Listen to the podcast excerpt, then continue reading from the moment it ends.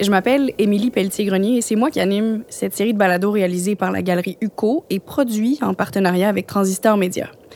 Ce projet reçoit l'appui financier du Conseil des arts et des lettres du Québec, de la ville de Gatineau et du ministère des Affaires municipales et de l'Habitation dans le cadre du programme de partenariat territorial de l'Outaouais.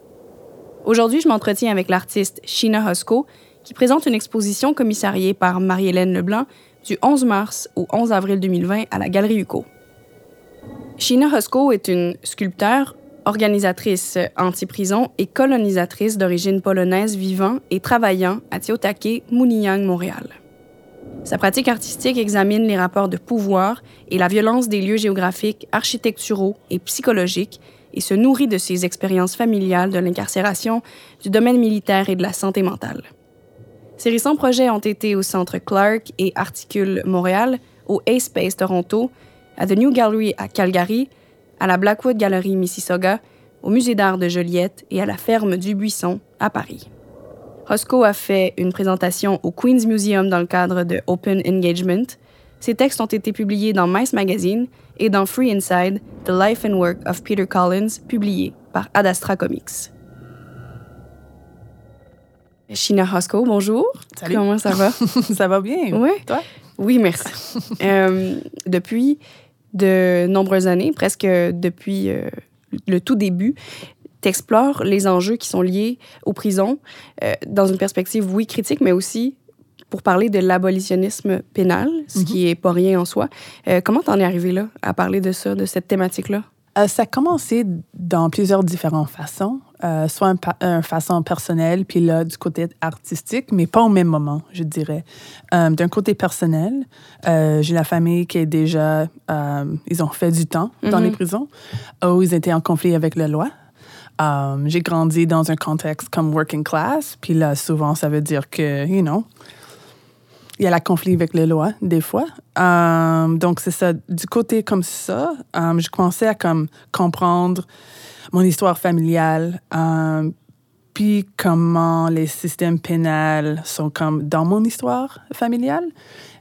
Puis du côté artistique, j'étais vraiment intéressée dans les systèmes de pouvoir, même avant que j'ai commencé à faire des trucs par rapport à des prisons. Puis là, à un certain moment, j'ai commencé à faire des œuvres qui parlaient des prisons. Donc, à une façon, je faisais du truc plutôt thérapeutique, personnel, par euh, les systèmes de pouvoir dans ma famille. Mais là, au même moment, je, pense, euh, je commençais à faire ça dans mon, mes œuvres. Euh, puis là, c'est ça. Finalement, j'ai comme compris pourquoi je m'intéressais dans le système carcéral, que ça venait de quelque chose de plus personnel. Euh, puis après ça, le plus que je fais, puis le plus que je travaille sur le système carcéral, euh, c'est comme ça devient plus en plus grand comme sujet pour moi. Puis euh, c'est ça, je continue à faire ça. Le travail que tu fais relativement aux prisons, au Mhm. système carcéral, il est artistique, mais est-ce qu'il a fallu que, au-delà de ton expérience personnelle, Mhm. familiale, tu fasses de la recherche là-dessus? Ben, mon pratique artistique est un pratique de recherche. Absolument. Je dirais. Um, dé- j'ai fait un projet où j'ai visité toutes les prisons à Québec. Um, j'ai visité euh, le plus que- le plus proche que je pourrais été au euh, à la porte de la Oui. prison. Puis j'ai euh, c'est ça frottage. Je fais du frottage sur le um, le parking lot. Mm. J'ai déjà fait des projets qui parlent euh, des centres de détention des migrants au Canada, puis il y en a un ici au Québec, euh, où j'ai euh, j'ai marché le périmètre de la centre de détention, puis j'ai traduit ce- cette distance-là euh, dans les clôtures, puis j'ai installé les clôtures dans euh, une galerie. Puis c'est ça, mes projets contiennent la recherche. Ce premier projet dont tu parlais, c'est euh, 35 Plus Prisons in Québec. C'est quoi les liens qu'on peut voir entre cette exposition-là puis celle Yeah. Qui est présentée en ce moment à la Galerie UCO qui s'appelle l'établissement de détention de Hull, 232 beds? En fait, j'ai commencé à quand j'ai commencé de faire des œuvres qui parlent des prisons, j'ai commencé avec les centres de détention d'immigration. Ça, c'est mes projets euh, de début. Puis après ça, um, j'ai fait des projets um, sur le solitary confinement. Puis là, il y a quelques années, j'ai fait ce projet-là, 35 prisons au Québec. On sait beaucoup par rapport au système carcéral américain, surtout envers les médias. Puis je me demande pourquoi on ne sait pas beaucoup le système carcéral ici au Canada puis au Québec. Euh, puis de mon avis, c'est parce qu'il y a une euh, invisibilisation euh, des personnes qui sont criminalisées puis incarcérées. Genre, on les prend, on les met dans une petite boîte qui est la prison, puis on les oublie? genre, mais aussi, we invisibilize les raisons pour que les, les personnes sont criminalisées. Que ce soit la pauvreté, euh, du racisme, you know, les personnes, euh, personnes de couleur, les personnes noires, les personnes autochtones sont criminalisées plus souvent que les personnes blanches. Euh, on ne parle pas de la santé mentale, qui est une grande raison que les personnes sont incarcérées. on ne parle pas de la pauvreté, qui est un grand, grand raison que les personnes sont incarcérées. Donc, oui, les prisons euh, cachent une certaine euh, population, mais aussi ils cachent la raison que les personnes sont incarcérées mhm. aussi. Puis en n'analysant pas les raisons euh, socio-économiques derrière l'emprisonnement des gens, c'est comme une façon de se déresponsabiliser, d'après toi? Oui, oui. Angela Davis dit ça. C'est comme un... Elle est euh, militante abolitionniste pénale, assez connue. Puis elle dit, c'est ça, c'est une façon qu'on cache euh, les raisons systémiques. Pourquoi euh, on utilise les prisons pour cacher ces raisons systémiques. Si on parle un peu plus de, techniques mm-hmm. précises, euh, le choix de, de bâches en plastique bleu, pour parler de la détention carcérale, c'est quoi le lien selon toi? OK, mais je vais parler un peu du projet à l'UCO. le projet L'établissement de détention de Hall, 232 lits, ou beds, est un projet sculptural, minimaliste en fait, qu'il y a 232 bâches bleues qui sont dans l'espace, dans un grand carré. Um, toutes les bâches sont pliées. Ils ne sont pas ouverts. Puis là, ça fait un genre de grid. Donc, c'est vraiment chaque euh, bâche représente une lit dans le, dans le centre de détention, qui veut dire, ça c'est comment les institutions euh, carcérales euh, expliquent le nombre de personnes qui sont dans ces institutions. Ils disent ça comme lit. Donc, ça, c'est dans l'espace. Puis aussi, il y a un vinyle sur le mur qui liste toutes les prisons à Québec. C'est à peu près 35. Et la distance entre ces institutions et la galerie elle-même. Il y a aussi beaucoup de livres à lire sur l'abolition des prisons, euh, tout le système carcéral euh, en anglais et français qui est important parce que je pense qu'il y, en a moins d'écriture en général en français sur les prisons puis l'abolition des prisons, mais il y en a des traductions qui se font euh, plus récemment, puis c'est cool. Puis c'est ça, l'œuvre euh, est accompagnée d'un carnet qui comme explique un peu la recherche par rapport à la prison, euh, le centre de détention de Hull. Puis il faut dire aussi comme j'ai la famille qui a déjà été dans cette prison aussi. Donc, même si c'est comme un, projet qui est vraiment euh, un peu froid, c'est comme, je pourrais dire ça, c'est vraiment comme, c'est du data, c'est des facts, c'est des statistiques. Um, c'est aussi à dire que ces statistiques-là um, dit pas toute l'histoire de pourquoi les personnes se rendent là. Puis je pense que le workshop, puis la lecture, puis voir l'œuvre, peut-être, um, ça demande à les personnes qui voient l'expo de comme penser à comme sont quoi les raisons que les gens se rendent dans les prisons. Hmm. Comment on ne sait pas beaucoup de ces centres qui sont vraiment proches à nous. Puis par vraiment proche, on veut dire euh, se promener en voiture et apercevoir au loin la prison. Ouais. Qu'on n'avait même pas pris connaissance qu'elle était là. Ouais, puis on connaît, puis c'est ça, sont juste pas notre dans nos pensées mm. généralement. Je veux, um, en fait. C'est un outil pédagogique. Là. Pédagogique, mais aussi militant. Like, je, veux que les gens s'informent puis s'impliquent un peu um, dans ce système parce qu'on est, like, ne pas connaître ce système, c'est comment le système fonctionne. Donc, on est tous impliqués dans ce système. On peut espérer que les gens qui vont, qui, qui vont voir cette exposition-là mm. vont être sensibles et ouverts, mais est-ce qu'on peut penser qu'il y a des gens parmi ceux-là qui vont être euh, euh, peut-être potentiellement surpris de voir à quel point il y a une proximité entre les établissements carcéraux puis leur maison, par exemple? Je pense qu'on a une perception des prisons qu'ils contribuent à la sécurité.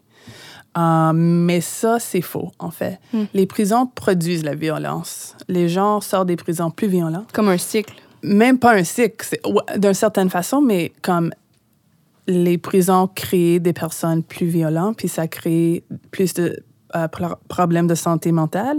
Puis si, si on comprend le système car- carcéral comme un système qui punit, euh, mais c'est clair, la punition n'est pas distribuée euh, d'une façon égale. Il y a plein de personnes, you know, politicians, bankers, qui prennent beaucoup d'argent. Eux, ils sont pas dans les prisons. You know, c'est des populations euh, marginalisées qui sont dans les prisons. Donc, pour moi, oui, il y a un prison prêt, mais ça implique que les prisons sont des institutions qui, euh, qui, qui nous protègent. Mais en fait, ça, ils sont pas ça. ouais. Ouais, C'est une ça. illusion. Euh, ça, c'est pourquoi j'ai utilisé les bâches euh, dans la sculpture, parce que les bâches sont des trucs de, de protection, sécurité, mais euh, donc il y a un workshop qui va avec le projet, qu'on utilise les bâches. On se demande qu'est-ce que vous faites quand vous êtes blessé avec le bâche, puis les personnes souvent se tendance à se enveloppent. couvrir, ouais. Euh, Qu'est-ce que vous faites quand vous êtes heureux avec le bâche? Puis une autre chose qu'on on demande, c'est qu'est-ce que vous faites quand vous blessez l'autre avec le bâche? Mais souvent, c'est la même chose que quand tu es blessé. Donc, pour moi, c'est clair, ça se dit souvent, les personnes blessées blessent les autres. Donc, si on regarde les prisons et le système carcéral comme les personnes qui sont blessées, euh, est-ce que ça nous amène à avoir plus de compassion, puis aussi de regarder les raisons systémiques que les personnes sont incarcérées, you know? Puis avoir plus d'empathie, en fait. Donc là, de, si je comprends bien ce que tu ce que essaies de me dire, c'est que finalement, le système carcéral, c'est aussi un catalyseur de violence. À 100 Ouais. Ouais. D'une part, on pourrait faire ce travail-là d'artiste qui est le tien et se laisser tout simplement inspirer du système carcéral et d'en faire une œuvre. Euh, toi, tu es quand même, non seulement tu as une expérience qui est personnelle liée à ça, mais tu as aussi plongé directement, comme tu le disais, dans la recherche euh, sur le terrain. Est-ce que ça t'a transformé comme, euh, comme personne, comme individu? I mean, moi, j'ai fait. euh, c'est deux différentes choses. J'ai fait ce projet, le 35 prisons à Québec, où j'étais dans, euh, fa- en face des prisons.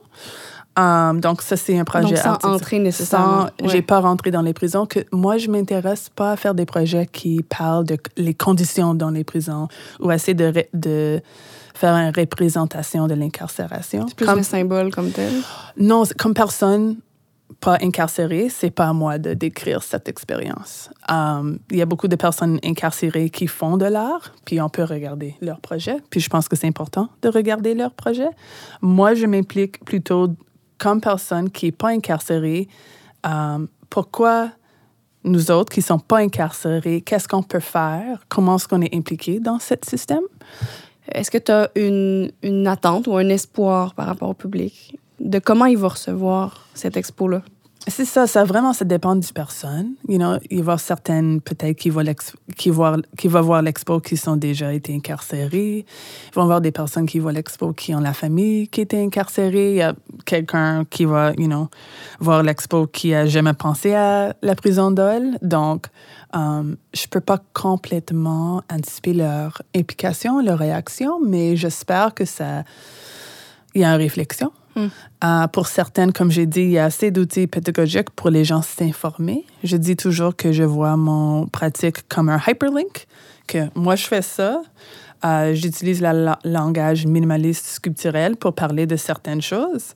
Euh, mais là aussi, j'espère que um, the audience prend ça puis continue l'apprentissage eux-mêmes après ça. Là, on parle euh, un peu plus à la militante avec cette question-là, mais est-ce qu'il y a des modèles dans le monde alternatifs où il n'y aurait pas de prison, desquels on pourrait s'inspirer? Ça dépend. Comme il y a beaucoup de prisons dans le monde. Um, comme j'ai dit, je, pen- je, je me suis influencée beaucoup par Critical Resistance. Um, puis c'est ça, comme j'ai dit, si on- le projet abolitionniste est un projet, um, comme j'ai dit, qui parle de comment est-ce qu'on peut voir l'abolitionnisme dans nos interactions everyday, you know? Comment est-ce qu'on peut agir sans punir l'autre, même, you know, avec les personnes dans notre vie. Um, si on parle de quand les choses, les, les I call them harm, les, les moments uh, of harm, de préjudice arrive, um, comment est-ce qu'on peut réagir dans une communauté où um, on ne se fie pas toujours sur un système euh, juridique qui est assez oppressif. Donc, il y a des... On voit comme... On regarde le système nordique. Les gens parlent souvent du système nordique parce qu'il y a moins de prisons là. Mais c'est pas... Ils n'ont pas commencé à pas construire les prisons, puis ça, c'est la raison euh, qu'il n'y a pas de prison. C'est parce que la, société elle-même, les personnes ont moins de pauvreté. Ils ont un système social qui prend soin des personnes plus fortes. Il y a moins de pauvreté. Donc, c'est pas juste on va remplacer quelque chose des prisons avec quelque chose d'autre. C'est on va construire un monde euh, ensemble qu'on n'aura pas besoin des prisons. Je suis curieuse de savoir, quand on parle d'abolitionnisme Mhm. euh, des prisons, par exemple, est-ce que c'est facile de faire un amalgame puis de dire que tu es une anarchiste, on va dire? Euh, il y a des liens, mais l'anarchisme n'est pas nécessairement la même que l'abolition pénale. Ce sont comme deux mouvements différents. Il y a des liens, Ouais. c'est clair, mais euh, l'abolition pénale ou les abolitionnistes veulent un monde sans prison. Euh, mon connaissance puis mon compréhension de euh, l'abolition pénale est vraiment informée de Critical Resistance, qui est un mouvement américain qui a commencé à peu près 20-30 ans, surtout par des femmes noires et personnes de couleur aux États-Unis. Euh, mais on imagine il y a le système carcéral aux États-Unis est si grand que ça c'est une raison pourquoi il y a ce mouvement qui vient de là. Puis c'est ça, ça parle vraiment d'imaginer un monde sans prison, mais aussi de voir comment déjà dans la vie quotidienne, il, y a l'abolitionnisme qui se produit dans les interactions euh, interpersonnelles, comme quand on n'appelle pas la police si quelqu'un a un problème de santé mentale. Euh, qu'il y a certaines communautés qui peuvent pas appeler la police parce que c'est plus dangereux d'appeler la police, you know, parce qu'ils vont se faire uh, racially profiled, puis des choses comme ça. Donc, euh, pour moi, l'abolitionnisme n'est pas quelque chose abstrait qui n'existe pas, qui va exister un jour, mais c'est quelque chose qui se produit actuellement dans le monde. Puis ce serait quoi l'alternative? La réinsertion sociale? La réhabilitation? Ah, mais je dirais peut-être que c'est c'est pas une question de comme là quelque chose arrive puis on deal avec ça différemment, qui est important. You know, il y a des modèles pour ça, mais c'est aussi de créer un monde où you know, les gens sont pas si euh, désespérés que il faut qu'ils volent pour se nourrir. You know, c'est vraiment aller en arrière. Donc, c'est un problème systémique. À 100 À 100 Um, le- Les prisons rendent le- les, pro- les, les, euh, problèmes systémiques sur les, individus. You know? Euh, puis là aussi, quand il y a quelque chose qui va arriver, parce qu'on on est des êtres humains, on fait des choses, des Des fois. erreurs, oui. Um, yeah, like le système carcéral, like il y a des trucs comme transformative justice qui sont euh, des trucs plus communautaires pour répondre à des moments difficiles, soit la violence, soit des différents problèmes. Aussi, il faut comprendre aussi qu'est-ce qu'on appelle Canada, Québec maintenant. Les communautés autochtones ont toujours eu une façon à dealer avec euh, des, ces moments difficiles, soit la violence, soit des choses comme ça, d'une façon pas reliée à le système carcéral, puni- punition qu'on a aujourd'hui. Donc, c'est même pas aller à trouver un- quelque chose de nouveau. Peut-être c'est regarder en arrière. de- de- Qui- Qu'est-ce qui est déjà passé Qui est sur déjà ces existant. territoires. Yeah. Mm. Ben, c'est sûr que ça bouscule, en fait, des certitudes qu'on a comme, comme citoyens. Pour Comme certaines, perspective. certaines, mais aussi je pense que si on, like, si on regarde juste dans nos vies quotidiennes, puis quelque chose de négatif arrive dans notre vie, est-ce qu'on veut vraiment punir l'autre? You know? Je pense que ça va être vraiment dans l'abstrait beaucoup, mais au même moment, si on regarde ça comme être humain, um, c'est quoi le but de punir? You know? Qu'est-ce qui t'est arrivé dans ta vie que tu penses que nuire à cette personne va changer la situation qui vient juste d'arriver. You know? Mais on s'entend, ça prend beaucoup de temps, ça prend des ressources. Donc, comme j'ai dit, c'est vraiment un, un, euh, un, changement de paradigme, comme on à dit. 100 Ouais. à 100 ouais. Mais assurément, ton propos comme artiste, euh, comme individu, Yeah. bouscule et, et- et militant. Mhm. Mais c'est un peu ça, finalement, le rôle de l'artiste. Ouais, de mon avis, ouais. En tout cas, merci d'avoir pris le temps de nous l'expliquer. Puis merci de Sheena Husko de nous bousculer. De rien, merci.